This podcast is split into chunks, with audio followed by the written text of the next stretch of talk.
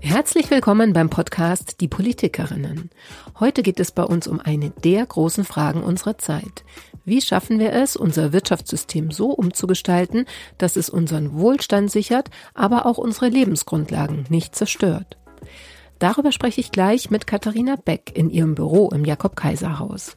Sie ist nicht nur finanzpolitische Sprecherin der Grünen Bundestagsfraktion, sondern war vor ihrer Zeit als Politikerin als Unternehmensberaterin für Nachhaltigkeit tätig. Ihr hört die 26. Folge des Politikerinnen-Podcasts. Mein Name ist Susanne Lang. Ich bin Journalistin und begleite in meinem Langzeitprojekt Frauen, die sich politisch engagieren, trotz der Widerstände, mit denen sie oft noch konfrontiert sind. Yvonne Rie von der SPD, Anniko Glogowski-Merten von der FDP und eben Katharina Beck von Bündnis 90 Die Grünen geben in den Gesprächen regelmäßig einen Einblick in ihren politischen Alltag. Zudem geht es immer wieder auch um die Frage, warum wir Frauen eigentlich eher zögern, wenn es darum geht, unsere Interessen politisch zu vertreten und durchzusetzen. Wer oder was hindert uns daran und wie können wir die Rahmenbedingungen zu unseren Gunsten verändern? Wie schwierig Veränderung ist, weiß Katharina Beck nur zu gut. Seit 20 Jahren berät sie Unternehmen bei der ökologischen Transformation. Seit gut einem Jahr verfolgt sie dieses Ziel als Bundestagsabgeordnete. Und nun hat sie mit ihrem Kollegen, dem Unternehmensberater Philipp Buddemeyer, ein Buch darüber geschrieben. Green Ferry heißt es, das Ticket ins konsequent nachhaltige Wirtschaften. Was die Transformation mit unserem Menschenbild und mit Begeisterungsfähigkeit zu tun hat, wird sie gleich verraten. In einer kleinen Pause im Sitzungswochenalltag zwischen Abstimmungen, Presseanfragen und Familienorga. Denn an diesem Tag ist ihre kleine Tochter krank zu Hause. Hallo Frau Beck. Hallo Frau Lang. Ja, heute bin ich wieder zu Besuch bei Ihnen im Bundestag. Ähm, wir haben gerade schon kurz gesprochen, stehen wichtige Entscheidungen an. Sie stimmen ein großes Gesetz ab. Darüber können wir vielleicht auch gleich noch sprechen. Ich habe ein anderes Thema mitgebracht, weil Sie auch ein Buch geschrieben haben, was ich total spannend finde. Green Ferry heißt das, das Ticket ins konsequent nachhaltige Wirtschaften.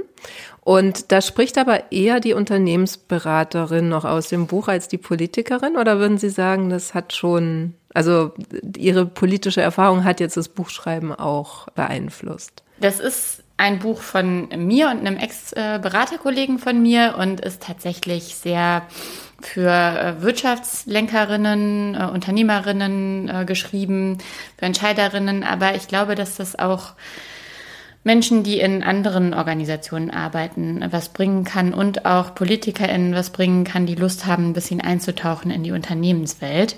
Es gibt äh, eine Überfahrt von den ersten Inselgruppe zur zweiten Inselgruppe. Wir fahren ja mit dieser Ferry äh, unterschiedliche Inselgruppen an, die sich mit den systemischen Rahmenbedingungen beschäftigt. Da erzähle ich auch ein bisschen schon noch mehr von meinen Einblicken aus der politischen Welt. Und ansonsten ist es aber schon eine gewisse Form von Reflexion über das Gelernte der letzten 15 bis 20 Jahre. Ich bin vor einem Jahr, vom guten Jahr ja eben jetzt in die Politik gewechselt und ja, äh, das hat mir schon nochmal sehr geholfen zu strukturieren und schön aufzubereiten, was ich glaube gelernt zu haben und was ich glaube, was schön und sinnvoll wäre weiterzugeben. Also ich fasse mal zusammen, Sie haben im Prinzip ja aufgeschrieben, wie nachhaltiges Wirtschaften oder sozialökologisches Wirtschaften der Zukunft aussehen kann oder auch ja soll, also weil es anders gar nicht mehr geht.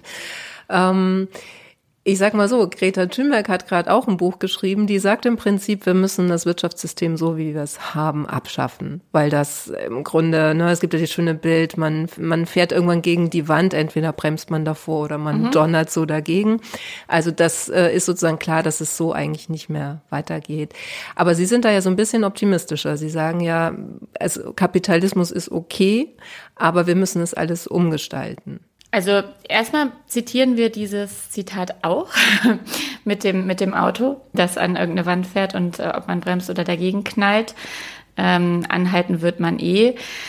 Das ist jetzt äh, diese Transformationsfrage, mit der ich mich auch seit 20 Jahren schon beschäftige. Was kommt denn, wenn man ein System abschafft? Dann baut man vielleicht ein neues.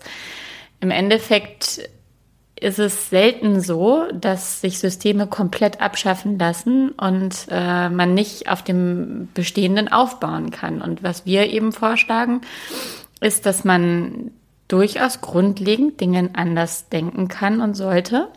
Also wir fahren zuerst die normativen Inselgruppen an und da geht es darum, tatsächlich das Menschenbild ähm, anzupassen. Wir laufen, das hat Rutger Brichmann so schön geschrieben ähm, in seinem Buch im Grunde gut, wir laufen mit so einem Nocebo-Effekt durch die Gegend.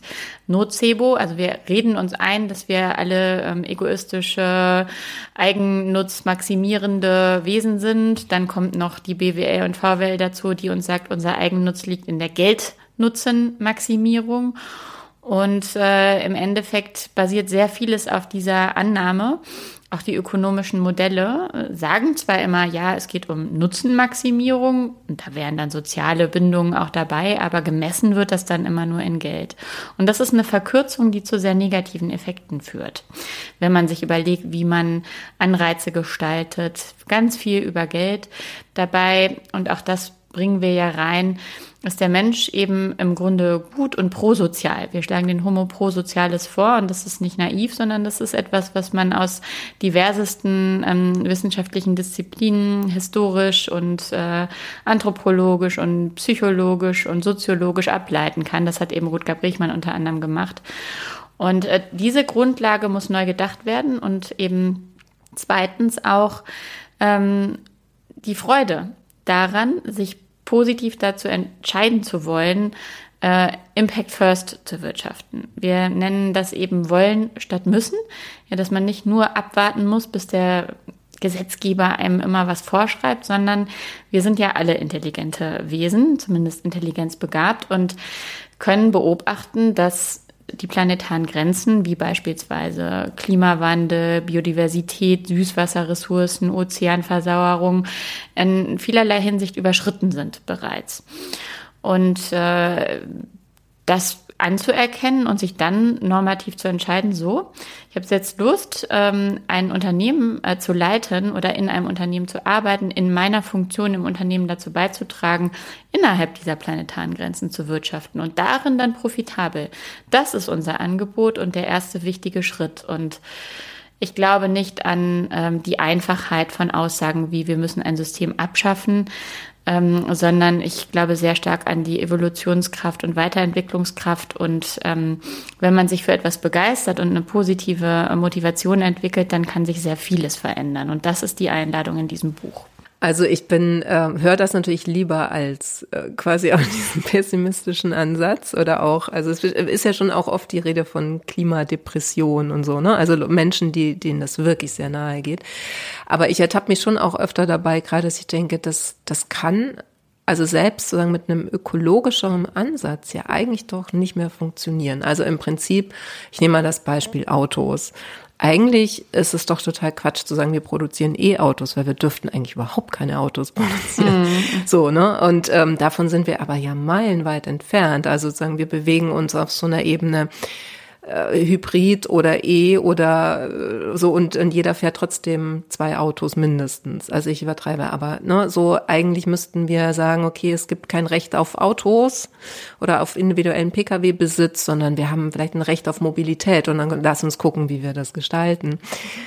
Aber wenn ich Sie richtig verstehe, würden Sie jetzt da eigentlich gar nicht zustimmen, oder? Nee, so fundamental nicht. Also ich glaube, das Grundbedürfnis nach Mobilität, um in dem Beispiel zu bleiben, da stimme ich Ihnen natürlich zu. Also ich, es war aber schon immer so, das hat angefangen mit dem 1 PS, äh, ne, mit dem Pferd. Pferdestärke mhm. heißt es ja, dass man sich als Mensch äh, ein Gefährt äh, nimmt, um schneller voranzukommen. Dann wurde es die Kutsche und dann Auto und also der individualisierte Verkehr sage ich jetzt ganz bewusst, ähm, muss ja nicht mit einem Verbrennungsmotor sein. Äh, der individualisierte Verkehr, den ähm, befürworte ich in einem Gesamtzusammenhang. Aber Sie wollten ja auch so ein bisschen auf einen, ein anderes Level, ob man jetzt nicht einfach von heute auf morgen bei ganz vielen Bereichen Stopp sagen müsste. Das hat für mich zwei Ebenen, diese Diskussion. Klar, wenn ich mir angucke, es waren vor zwei Jahren noch 420 Gigatonnen CO2 äh, übrig, um zum 1,5 Grad äh, Ziel zu kommen weltweit äh, und mir angucke, wie die CO2-Emissionen allein in Deutschland sind, man dann den pro Kopf Betrag ausrechnet, den äh, Deutschland noch ausstoßen darf, dann haben wir eigentlich nur noch fünf, sechs Jahre weiter so zu machen, wie wir jetzt gemacht haben. Diese Realität erkenne ich an. Parallel gibt es eine Realität, dass wir keine gesellschaftliche Mehrheit haben, jetzt in Ihrem Beispiel zu bleiben, ja, ähm, irgendwelche Autos abzuschaffen, geschweige denn, dass ich das wollen würde, weil ich gar nicht weiß, was das für soziale Konsequenzen hat für Menschen, die gerade überhaupt keine Verkehrsanbindung haben. Und äh, das ist eben diese Komplexität der Aufgabe, die ich, warum ich auch in die Politik gegangen bin, weil ich versuchen möchte, die Dinge eben maximal effektiv umzusetzen und zu, für Veränderung zu werben. Es ist nicht so einfach, in diesem System Dinge zu verändern. Nur was würde bedeuten, vielleicht frage ich mal zurück, was ich habe das Greta Thunberg Buch leider noch nicht lesen können. Was wird dort in Bezug auf das System muss abgeschafft werden gewünscht? Also werden dann die Fabriktore überall zugemacht? Also was ist da jetzt eine Ebene drunter dann der konkrete Weg? Also wir zeigen ja einen konkreten auf, dass man an jeder Stelle, an der man ist, ähm, auch im Einkauf, in der Produktion, wenn man eben anders sich strategisch ausrichtet und normativ dann auch was verändern kann. Was ist da der konkrete Weg? Ich sehe ihn immer nicht. Theoretisch nee. klingt das erstmal gut, aber konkret? Sie sehen ja Veränderungspotenzial, so ne? Ähm, nur ähm, hat man eben vielleicht die Zeit eigentlich nicht mehr. Also ist, ist so ein bisschen die Frage, schaffen wir das dann noch? Also auch wenn man eben das alles äh, sozusagen unterschreibt, was Sie ja sagen mit dem Kollegen. Also ne, wenn man alleine überlegt, wie lange der Glaubenssatz galt, dass die Erde eine Scheibe ist, so dann kann man sich ja vorstellen, wie lange äh, es vielleicht dauert, bis man den Glaubenssatz, der Mensch ist ähm, weiß ich nicht, nutzenorientiert oder also Gewinnmaximierung, jetzt um äh, Gewinnmaximierung für Unternehmen gesprochen, ist äh, das, das Ziel aller Ziele. Wie lange das vielleicht noch dauert, aber die Zeit haben wir ja nachweislich nicht mehr. Das ist ja genau der Punkt, den wir in dem Buch machen, dass wir nicht so viele Jahrhunderte warten können. Und deswegen haben wir das ja auch aufgeschrieben, dass dieses Umdenken für uns mit ein Schlüssel ist. Ja, denn mit der Zeit, also ich habe geschrieben, es dauert Zeit, aber wir haben sie nicht mehr, habe ich genauso geschrieben. Und äh, weil ich eben äh, die Annahme habe oder die Beobachtung, 20 Jahre mache ich jetzt Nachhaltigkeitsgeschichten, ja. Also in NGOs, in kleineren Unternehmen und sehr lange auch in Großunternehmen.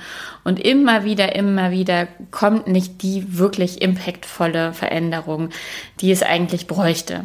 Und ich glaube einfach wirklich, dass der Schlüssel in äh, der Begeisterung dafür liegt. Ja, sich also nicht immer nur das als neue Compliance-Regeln mit ESG im Finanzbereich, ja, ESG, Environmental Social Governance Kriterien, der große Schlüssel für Nachhaltigkeitsthemen im Finanzbereich. Ähm, dass es immer wieder neue Themen gibt, sich dahinter zu verstecken und eben nicht rauszugehen und zu sagen, ich mache es jetzt anders. Es hat sich ja einfach de facto der Anteil von CO2 immer weiter erhöht. So, und auch wenn schon seit 50 Jahren gesagt wird, Grenzen des Wachstums, es muss sich etwas ändern. Und der Vorschlag in dem Buch oder die Synthese in dem Buch ist eben diese Behauptung, das System gehört abgeschafft, funktioniert nicht, weil dann hat man zwei äh, Gruppen, die gegeneinander stehen. Ähm, das beschreiben wir auch, das ist eine, eine Theorie der Metamoderne. Man hat die Game Denier, die sagen, das, das System ist schlecht und man hat die Game Acceptor, die dann dadurch quasi noch mehr darin bestätigt werden. Das sieht man ja gerade auch mit letzte Generation und einem, nee, ah, das müssen wir jetzt bewahren. Ja? Mhm. Und dann reiben die sich gegeneinander auf und Veränderung passiert nicht, weil man sich in so Stellvertreterdebatten, dass der eine doof ist, nee, der andere doof, nein, der eine doof, dann der andere verfängt. Dabei ist die Analyse sonnenklar. Ähm, und ich sage auch nicht, dass wir noch viel Zeit haben. Nur wenn ich jetzt sage, das System gehört abgeschafft im Game Denier Modus, schaffe ich es nicht, die wahrscheinlich über 80% Game Acceptor ja, sind so Schätzungen, davon zu überzeugen, überhaupt etwas zu verändern, mhm. weil sie sich eher zurückziehen. Vor vielen Jahren gab es mal so eine Zeittitelblatt, wo ähm, erwachsene Menschen ihren Kopf in den Sand gesteckt haben rund um die Klimakrise. Und genau so was passiert. Das ist, Veränderung ist ja auch Psychologie. Und ähm, wir möchten eben gerne eher eine Freude und eine Motivation ähm, daraus entfachen. Und das Buch ist optimistisch, aber ja eben auch nicht ähm, in dem Sinne äh, oberflächlich, dass wir nicht genau beschreiben, wie die Lage ist. So, ja, ja. So, und das ist halt das, was Klar. dann in dieser metamodernen Theorie als Game Change beschrieben wird. Ne, dass man eben nüchtern analysiert, was ist und dann aber versucht, mit einem optimistischen Geist zu schauen, wie die Veränderung gelingt. Und man muss schon sagen, wenn ein immer irgendwer, das kennen wir ja auch von zu Hause, sagt, äh, du bist böse, weil du dich so und so verhältst, ist die Motivation dann auch was zu verändern nicht so groß. Mhm. Und ich habe halt eben auch sehr, sehr viele wundervolle Menschen in unterschiedlichsten Funktionen, die die Veränderung noch nicht machen, kennengelernt, die aber Lust hätten und sich, glaube ich, manchmal fragen, Oh, und wenn ich nur den kleinen Schritt mache, das passiert ja auch manchmal, ich komme gleich zum Schluss, aber es ist einfach ein großes Thema. Ähm, wenn ich jetzt nur den kleinen Schritt mache, wenn man so anfängt, ja, dann kommt ja auch ganz oft aus der Game Denier-Ebene, aber du machst noch nicht genug. Also mhm. egal, was man macht, macht man es falsch. Und da, genau darauf wollen wir eben nicht hinaus, sondern wertschätzen jeden Schritt, der in die Veränderung gegangen wird, eben glaubwürdigermaßen. Deswegen auch das Wort konsequent nachhaltiges Wirtschaften, dass man sich, dass man dann auch da dran bleibt. Ja, ja. Ja, worauf ich ein bisschen hinaus will, ist die Frage eigentlich an die Politikerin oder beziehungsweise ein Reizthema für die Grünen, ich weiß. Aber ähm, letzten Endes geht es nicht eigentlich doch nur mit Verboten oder mit politischen Regeln, Gesetzgebungen, Rahmenbedingungen, dass man die Weichen umstellt? Ja, natürlich. Ähm, das Reizthema, finde ich, liegt darin begründet, dass immer so getan wird, als ob wir die Einzigen wären, die Regeln wollen. Mhm. Ja, ähm, wenn man sich mal anguckt, die 10H-Abstandsregel in Bayern von der CSU primär, dann ist das ein Verbot. Ein Verbot der ja. Errichtung von Windrädern in, im Umkreis von Siedlungen. So, Verbote werden dauernd gemacht. Ganz viele Verbote. Wer will ein Genderverbot? Ja, einige in der CDU, CSU. Und das ist irgendwie so ein ganz seltsames äh, Framing, dass wir die ganze Zeit Verbote wollen würden. Das stimmt einfach nicht. Was stimmt, ist, dass wir die Rahmenbedingungen weiterentwickeln wollen. Ja, also wenn ich von einem meiner Lieblings äh, Projekte berichten darf, die Integration von CO2 in die Bilanzierungsregeln von Unternehmen, dann ist das eine intelligente Regelweiterentwicklung der doppelten Buchführung, ja, mit der dann eben errechnet wird, wie ist bisher der rein finanzielle Erfolg eines Unternehmens. Und da wäre dann in Zukunft auch das Thema CO2, also zumindest eine der neuen planetaren Grenzen, nämlich der Klimawandel, mit integriert und endlich internalisiert. Und das ist, das sind Regeländerungen, die ich toll finde, auf die wir uns auf, als Ampel in dem Fall jetzt auch sogar geeinigt haben und wo wir dran arbeiten. Ja, das, also ich, ich verstehe Ihren Punkt, das ist interessant, äh, dass das äh, Framing-Verbot gegen die Grünen äh, gewendet wird. Aber es steckt ja schon so eine gewisse Logik dahinter, weil man immer ähm, sich quasi nichts verbieten lassen möchte, was quasi den Status quo ähm, verändert oder den eigenen Wohlstand, das eigene Wohlbefinden, das, was man sozusagen selber für sich definiert, also in dem Fall jetzt die bayerische Bevölkerung, die kein Windrad vor der Nase haben möchte, ähm, für die wird ja diese Politik gemacht letzten Endes. Ne? Also ja, aber da, dafür maximal von russischem Gas abhängig war und ist ne? und ja, jetzt ja, ja. Äh, Probleme hat. Genau, aber wie kriegt man das geändert? Was ich also man kann ja finde. nicht, man kann ja genau, wie, wie was können Sie als Politikerin tun, um wir können es bei dem Beispiel Windkraft bleiben, ne, um äh, sozusagen andere Regeln oder diese Regel abzuschaffen. Dann würde man natürlich sagen, ja, wir müssen die Mehrheit äh, äh, haben, dann könnten mhm. wir das auch umsetzen. Und mhm. dann ist man sozusagen wieder bei der Frage, aber wie kriegt man die Leute dazu, mhm. dass sie das auch gut finden, ne, dass mhm. sie das wählen? Ich glaube halt mit ähm, Ehrlichkeit und äh, dem Wunsch, gemeinsam gute Veränderungen zu gestalten. Also ich bin wirklich der felsenfesten Überzeugung, dass die aller, allermeisten Menschen in Deutschland, ähm, auch die Erwachsenen, ähm, eben, also alle sind im Grunde gut, ja, und alle, ganz, ganz viele, wir haben 30 Millionen Menschen, die ehrenamtlich arbeiten in äh, Deutschland oder sich einbringen, äh, so viele Menschen, die tolle Dinge tun und Lust haben darauf, dass äh, dieser Planet und Deutschland äh, lebenswert bleibt, die nicht wollen, dass Menschen ihre Lebensgrundlagen verlieren. Und es ist nun mal so, dass es wichtig ist, dann auch diese Menschen davon zu überzeugen, dafür zu gewinnen, dass sich womöglich Dinge einfach ändern. So, und ich glaube, das ist halt ein ganz essentieller Punkt, dass man sich ehrlich macht, dass es Veränderungen geben wird und dass wir dann aber miteinander sprechen, wie. Als Beispiel nehme ich jetzt mal äh, Robert Habeck, der wohl als Umweltminister in Schleswig-Holstein ähm, neue Stromtrassen gebaut hat und eben nicht über das Ob hat abstimmen lassen, sondern gesagt hat, ich stehe dazu, wir brauchen diese Trassen. So, jetzt hier, liebe Gemeinde, ich komme zu euch, ja, und womöglich gefällt euch nicht, dass es kommt, aber lasst uns gemeinsam gestalten, wie, so dass es positiv wird. Und das scheint zu einem sehr guten Ergebnis äh, gekommen sein. Ich war jetzt persönlich nicht dabei, aber ich habe schon aus unterschiedlichen Perspektiven, Perspektiven diese Geschichte gehört. Und darum geht es mir, die Verantwortung zu erkennen, was gesamtgesellschaftlich in der Abwägung gut ist. Und ich glaube, die erneuerbaren Energien, die uns auch unabhängig machen ähm, von Importen, von fossilen Energien, die uns autarker machen ähm, und natürlich auch den Klimaschutz äh, also wirklich nach, nach vorne treiben. Ähm, dafür dann in der Gesamtabwägung auch die Menschen zu gewinnen, zu schauen, wie schaffen wir das zusammen. Und daraus so eine neue Form von positivem Mut, dieses Land zukunftsfähig zu machen und diesen Kontinent auch Europa darauf habe ich richtig Lust und das mache ich auch die ganze Zeit. Versuchen die Leute zu begeistern, die Veränderung gemeinsam zu gestalten. Wie kommt das Buch denn bei den Grünen an? Also bisher habe ich einige äh, Fan-Postings von befreundeten ja. Grünen gesehen und ich weiß ehrlich gesagt noch nicht ganz genau, ob es alle wirklich gelesen haben, weil wir es jetzt ja seit drei Wochen ungefähr draußen, das Buch. Mhm. Und äh, also ich hatte in den letzten drei Wochen keine Zeit, ein Buch zu lesen. Ich weiß, dass die ersten, also so die ersten Rückmeldungen, wenn man so reingeblättert haben, sind halt alle super positiv. Ähm, denn es ist halt eben ein positives Buch, was aber eben nicht die Augen vor der Realität verschließt. Und äh, bis dahin habe ich jetzt erstmal nur positive Rückmeldungen bekommen. Ich weiß aber noch nicht, ob äh, das Rückmeldungen sind nach 300 Seiten oder eher nur nach dem ersten Reinstöbern. Ja, okay. Meine erste Zielgruppe sind aber nicht äh, die, Grünen. Die Grünen.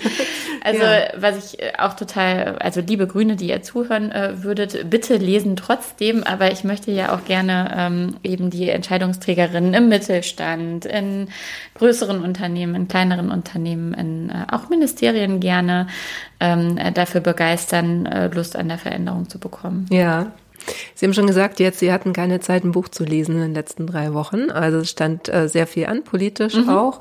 Ähm, eine Sache ist jetzt durch. Es war ja auch ein, also ein, ja schon ein Herzensanliegen, die Übergewinnsteuer von ah. Ihnen.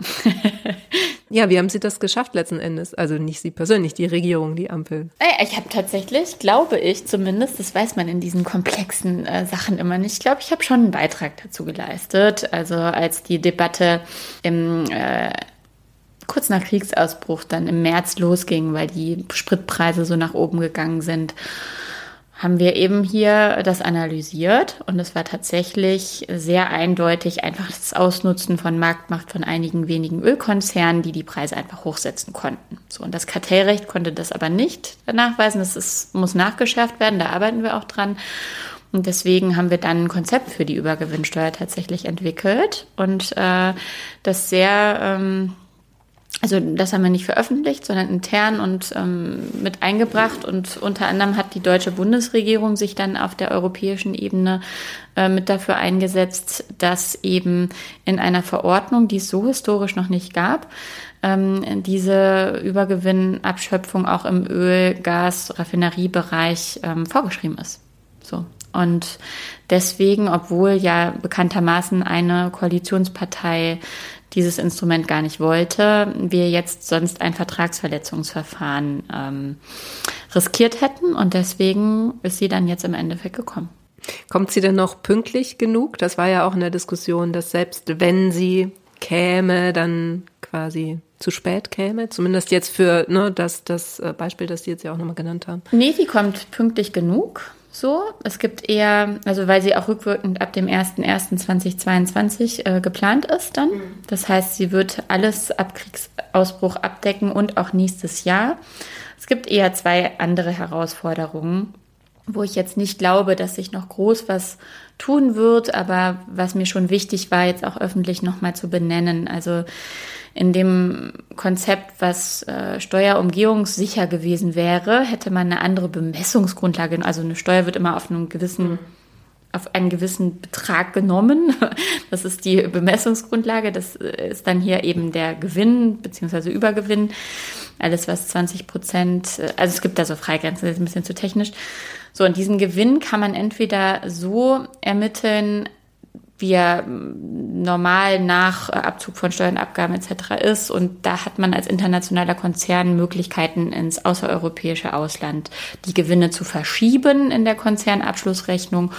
Und das ist auch in der Vergangenheit schon passiert. Also Shell hat schon mal in Europa negative Gewinne ausgewiesen, während sie in der Schweiz über 50 Prozent Gewinne ausgewiesen haben. Und das hätte man mit so einer Proxy-Lösung, die man anhand von einer Umsatzsteueranmeldung hätte ermitteln können, umgehen können und da dann die tatsächlich äh, national erwirtschafteten Gewinne ähm, eher abbilden können. Die italienische Regierung hatte das ähm, gemacht, die Vorgängerregierung. Und ähm, das wollten wir auch so, dann wäre diese Gewinnverschiebung ähm, nicht so einfach gewesen. Das wäre etwas Neues gewesen im deutschen Steuerrecht. Diesen Mut hatten wir jetzt leider nicht äh, oder hatte die Regierung jetzt leider nicht und das werden wir wahrscheinlich im Parlament auch so dann nicht hinbekommen. Und das Zweite ist die Höhe des Satzes. Die Höhe des Satzes mit 33 Prozent ist deutlich niedriger als die Höhe des Satzes im Strombereich. Wir haben zwei hm. unterschiedliche Abschöpfungen. Einmal die Zufallsgewinne im Strom und die Übergewinne im Mineralöl-fossilen Bereich. Und jetzt sind die Ansätze dieser Abschöpfung unterschiedlich, aber um Marktfairness im Energiebereich herzustellen, müsste eigentlich dann der im fossilen Bereich der Satz auch so zwischen 60, 80 Prozent liegen. Und äh, da diskutieren wir gerade noch. Ich äh, glaube nur auch da, dass jetzt eine Einigung schwierig ist, aber es ist mir wichtig, zumindest darauf hinzuweisen, dass wir uns da mhm notwendigermaßen eigentlich eine Gleichbehandlung ähm, gewünscht hätten. Und uns, ja, ich habe mich da auch sehr, sehr für eingesetzt. Und irgendwann muss man die politischen Realitäten aber auch anerkennen. Ja, das ist dann, das ist dann die Überleitung zum Bürgergeld wahrscheinlich. Ui. Oder? Ja. Aber da gibt es ja jetzt eine Einigung. Genau, da gibt es eine Einigung und ja, also da. Was genau interessiert Sie beim Bürgergeld? nee, also was ich, äh, was ich persönlich immer ein bisschen frappierend finde, ist, wie durchsichtig diese Manöver sind. Also dass es im Endeffekt äh, nicht um die Sache geht, sondern ähm, ja, um parteitaktische Spielchen. Und ich glaube, dass viele Bürgerinnen und Bürger das auch verstehen und ihnen das eigentlich auch zu doof ist. Mm. Aber es äh, trotzdem gemacht wird. So, das ähm, hat dann aber eher sowas, glaube ich, mit ähm, ja mit Politikverdrossenheit dann zu tun. Also das wäre dann wahrscheinlich eher so das Thema, ne? dass ich immer das Gefühl habe, das befördert eher sowas, als dass die Leute am Endeffekt dann das Gefühl haben, boah, die CDU hat oder die CSU, ähm, die beiden Parteien haben jetzt wirklich was für uns gemacht. Ne? Mhm. Wobei ich schon von einigen Leuten gehört habe, dass das so ein bisschen verfangen hat. So. Und was mich daran halt gestört hat, dass es ja überhaupt nicht stimmt. Ja, dass ja. man, wenn man äh, ja, dann Bürgergeld bekommen würde, dann äh, mehr hätte, als wenn man arbeitet. Und diese Falschaussage, das stört mich. Ja, ich diskutiere super gerne über unterschiedliche ethisch-moralische Interpretationen der Realität etc. Aber wenn wir es nicht schaffen, bei einem quantitativ objektiven Vergleich dazu zu stehen, dass es einfach nicht stimmt, dass man mit Bürgergeld mehr bekommt, als wenn man arbeiten geht. Das werfe ich der CDU wirklich vor und nehme ich hier auch übel, auch als Christin, weil ich das einfach nicht in Ordnung finde. Sie hatten vorher noch gesagt, äh, als Sie reinkamen, dass gerade ein großes Gesetz abgestimmt wird. Was, was ist das dann? ein Gesetz, was in der Bevölkerung bestimmt sehr breit äh, wahrgenommen wird. Nein, äh, das Jahressteuergesetz. Okay. Das ist halt ein sehr, sehr arbeitsintensives Gesetz. Da werden jedes Jahr so ausstehende steuergesetzgeberische Punkte behandelt. Dieses Jahr sind es, glaube ich, insgesamt über 100, also es sind auf jeden Fall 143 Seiten. Manche sind rein redaktionell, also wo es dann in manchen Gesetzestexten Unklarheiten gab. So. Es gibt aber dann auch größere Aspekte, die dann alle in diesem Gesetz behandelt werden. Also da ist beispielsweise jetzt die Abzugsfähigkeit der Rentenbeiträge drin für ähm, für alle diejenigen, die steuerpflichtig sind. Ähm, dann ist dort was mit Registerfallbesteuerung von Großkonzernen äh, über internationale ähm, Verrechnungsmethoden mit drin. Dann äh, ist da was drin über Abschreibungsmöglichkeiten für Gebäudeinvestitionen. Und was halt noch reingekommen ist, und deswegen ist dieses Gesetz doch auch für ähm, viele jetzt noch viel spannender als die anderen Jahressteuergesetze, glaube ich, im Vor in den Vorjahren, wobei ich da niemandem zu nahe treten will, dass wir auch die Installation von PV-Anlagen steuerlich sehr äh, erleichtern mit einem Nullsteuersatz jetzt von äh, bei der Umsatzsteuer damit auch einiges an Bürokratie abbauen. Ähm, und ich glaube, das ist ein ganz toller äh, Hebel, ähm, dass wir auch die Bürgerinnen Energiewende, also ne, PV auf dem Dach äh, wieder mhm. erleichtern, das auch rückwirkend ähm, zu diesem Jahresbeginn machen. Wir diskutieren gerade noch, machen wir auch was mit Solarthermie. Wir haben ja jetzt Wärmeproblematik, dass dort eben auch nochmal äh, auch eine Steuersenkung ist. Wir sind jetzt ja nicht die Steuersenkungspartei, aber für manche Dinge Ja, ja, also ja, ja. bei Dosen. Nee, ich finde es so lustig, dass Sie das Wort benutzen. Äh, genau, ähm, das ist ja quasi nicht unsere DNA. Also es gibt eine andere Partei, die hat das so ein bisschen in der DNA. So, aber das, andere Parteien sollten über sich selber reden.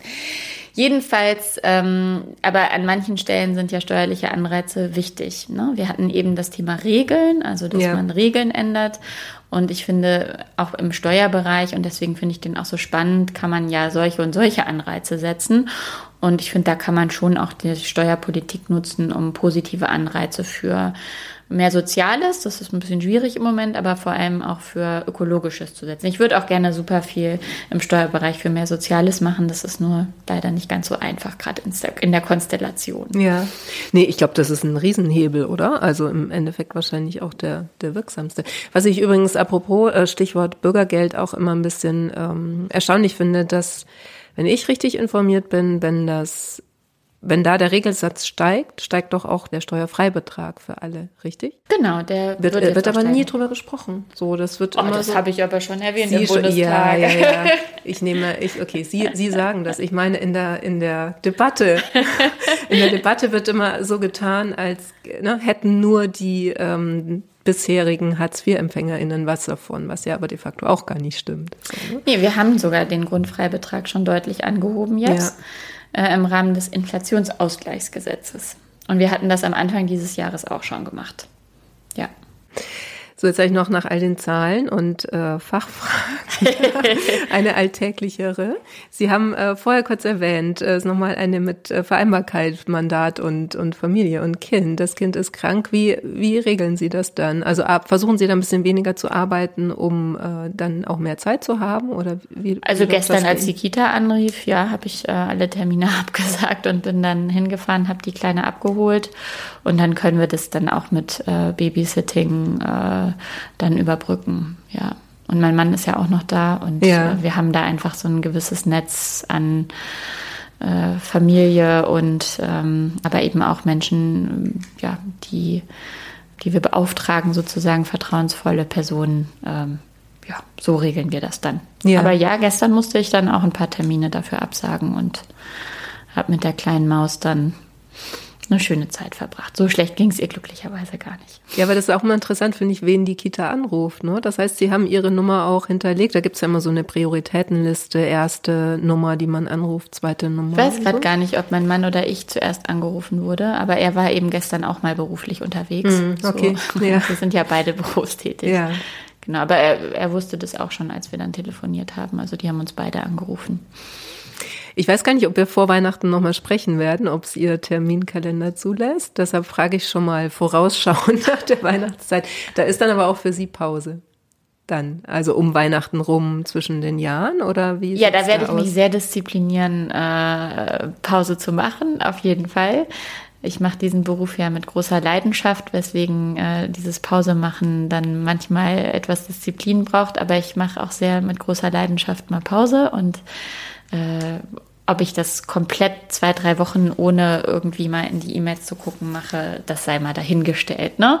Man weiß auch mhm. nicht, was da kommt und passiert, aber diese Zeit wird ein bisschen ruhiger, besinnlicher, Familie, Freunde, Zeit zu Hause. Genau. Okay. Ja, dann erstmal vielen Dank für den Einblick jetzt und ja, wir auch. gucken mal, ob wir es nochmal schaffen vor Weihnachten. Sehr gerne, Frau Okay. Danke. Danke auch euch fürs Zuhören. Schön, dass ihr wieder dabei wart. Ich hoffe, ihr habt interessante Anregungen aus dem Gespräch mitnehmen können, sei es, weil ihr euch für Politik oder Finanzpolitik interessiert oder für die sozialökologische Transformation. Wer mehr dazu wissen möchte, das Buch von Katharina Beck und Philipp Buddemeyer ist im Murmann Verlag erschienen.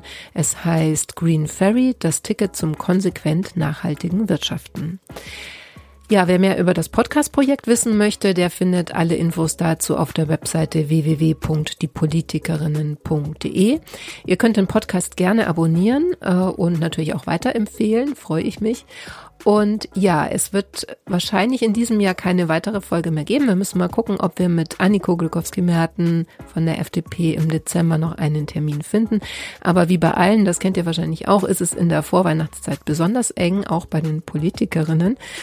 Aber was ich auf jeden Fall schon mal ankündigen kann und worauf ich mich auch sehr freue, ist eine besondere Folge im Januar. Da werde ich nämlich mit Jevon Rie von der SPD sprechen und sie in ihrer Abgeordneten-WG besuchen in Berlin. Davon hat sie im Podcast auch schon öfter mal erzählt. Sie ähm, wohnt mit zwei äh, Bundestagsabgeordneten, einer Kollegin und einem Kollegen aus der SPD-Fraktion zusammen in einer WG. Und ja, mehr dazu wird sie uns dann im Januar verraten. Ja, bis spätestens dahin. Macht's gut und bleibt gesund.